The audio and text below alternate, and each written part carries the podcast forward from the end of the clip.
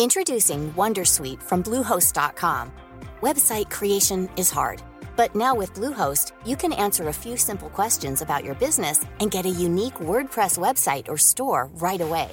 From there, you can customize your design, colors, and content. And Bluehost automatically helps you get found in search engines like Google and Bing. From step-by-step guidance to suggested plugins, Bluehost makes WordPress wonderful for everyone. Go to bluehost.com/wondersuite.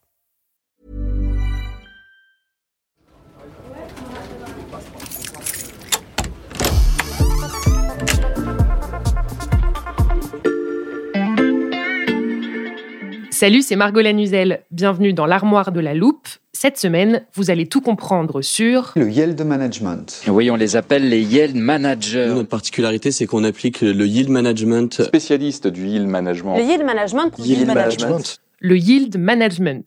Écoutez bien parce que ça peut vous être utile pour préparer vos vacances d'été. Et pour tout nous expliquer, j'accueille Sébastien Pommier du service économie de l'Express. Salut Sébastien. Salut Margot. Yield, c'est un terme anglais qui se traduit par rendement, j'ai vérifié. Donc la gestion du rendement, en quoi ça consiste exactement? En fait, c'est une pratique commerciale. Le principe, c'est de faire varier les prix en fonction du comportement des consommateurs et de la disponibilité des chambres d'hôtel, des billets d'avion. Donc c'est principalement axé sur le secteur du tourisme. Ça a été développé aux États-Unis, ça vient essentiellement des compagnies aériennes. Dans les années 70, ils ont commencé à, se dire que voilà, si j'avais beaucoup de clients qui venaient l'été, peut-être que je pouvais faire bouger mes tarifs. Mhm. Donc évidemment, le principe de base, c'est de faire varier en fonction de la date de voyage et de la disponibilité que l'on a à offrir aux voyageurs. Et cette pratique commerciale, elle est très utilisée? Elle est utilisée tout le temps. Les tarifs peuvent varier d'un quart d'heure à l'autre, d'une heure à l'autre, selon euh, ce qu'on a à offrir aux clients. Mais le principe de base, c'est plus je réserve tôt, moins je paye cher. mais, mais concrètement, comment on décide de ces variations de prix? Le principe, c'est que ça fonctionne par palier. Je te prends l'exemple de l'hôtellerie. Mhm. Mon prix de base dans mon hôtel, c'est 90 euros la nuit. Si je vois que de un mois à l'avance, j'en ai déjà vendu beaucoup, eh ben, je vais avoir tendance à augmenter mon prix. Parce que je me dis qu'il y a beaucoup de demandes, donc je vais pouvoir euh, essayer de rehausser un petit peu mes tarifs.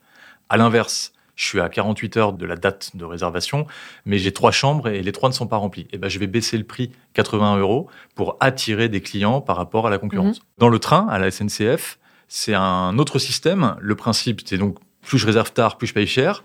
Je prends une rame de 900 places d'un TGV. Les 300 premières places vont être hein, au prix plancher de 29 euros. Et après, la SNCF va faire monter par palier sa tarification. Évidemment, si tout le monde payait 29 euros, ce serait pas rentable pour la SNCF. Donc ça explique pourquoi ton voisin d'à côté, il a peut-être payé deux fois ou deux fois et demi le prix de ton billet. Oui, ça nous est tous arrivé d'être assis à côté de quelqu'un qui avait payé son billet deux fois moins cher et ça peut être un peu frustrant. Oui, c'est sûr, ça peut être très frustrant pour le, pour le voyageur. Euh, il a toujours tendance à se dire qu'il a payé trop cher. Euh, ça, c'est clair.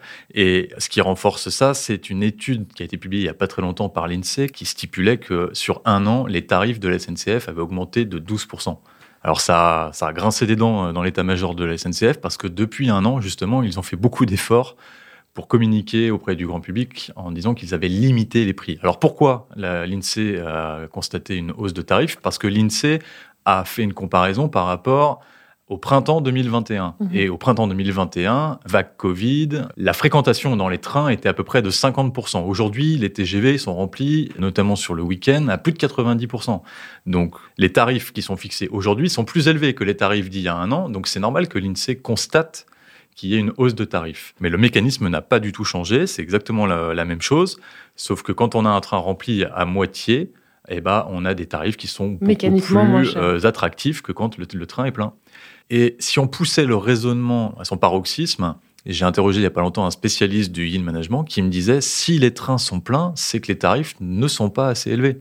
Parce qu'il y aura toujours quelqu'un qui sera là pour prendre la place qui reste de disponible parce qu'il a besoin de partir le vendredi soir à 17h ou à 18h pour aller retrouver sa famille en week-end.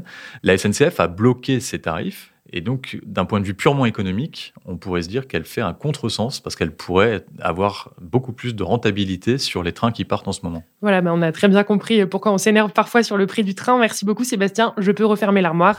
Maintenant, vous êtes capable d'expliquer ce qu'est le yield management. Et si vous voulez en savoir plus, on vous a préparé une liste d'épisodes de La Loupe et d'articles de l'Express qui traitent du sujet. Les liens sont à retrouver dans le descriptif de ce podcast. Bon week-end, profitez-en pour rattraper les épisodes que vous auriez manqués. Je vous dis à lundi pour passer un nouveau sujet à La Loupe.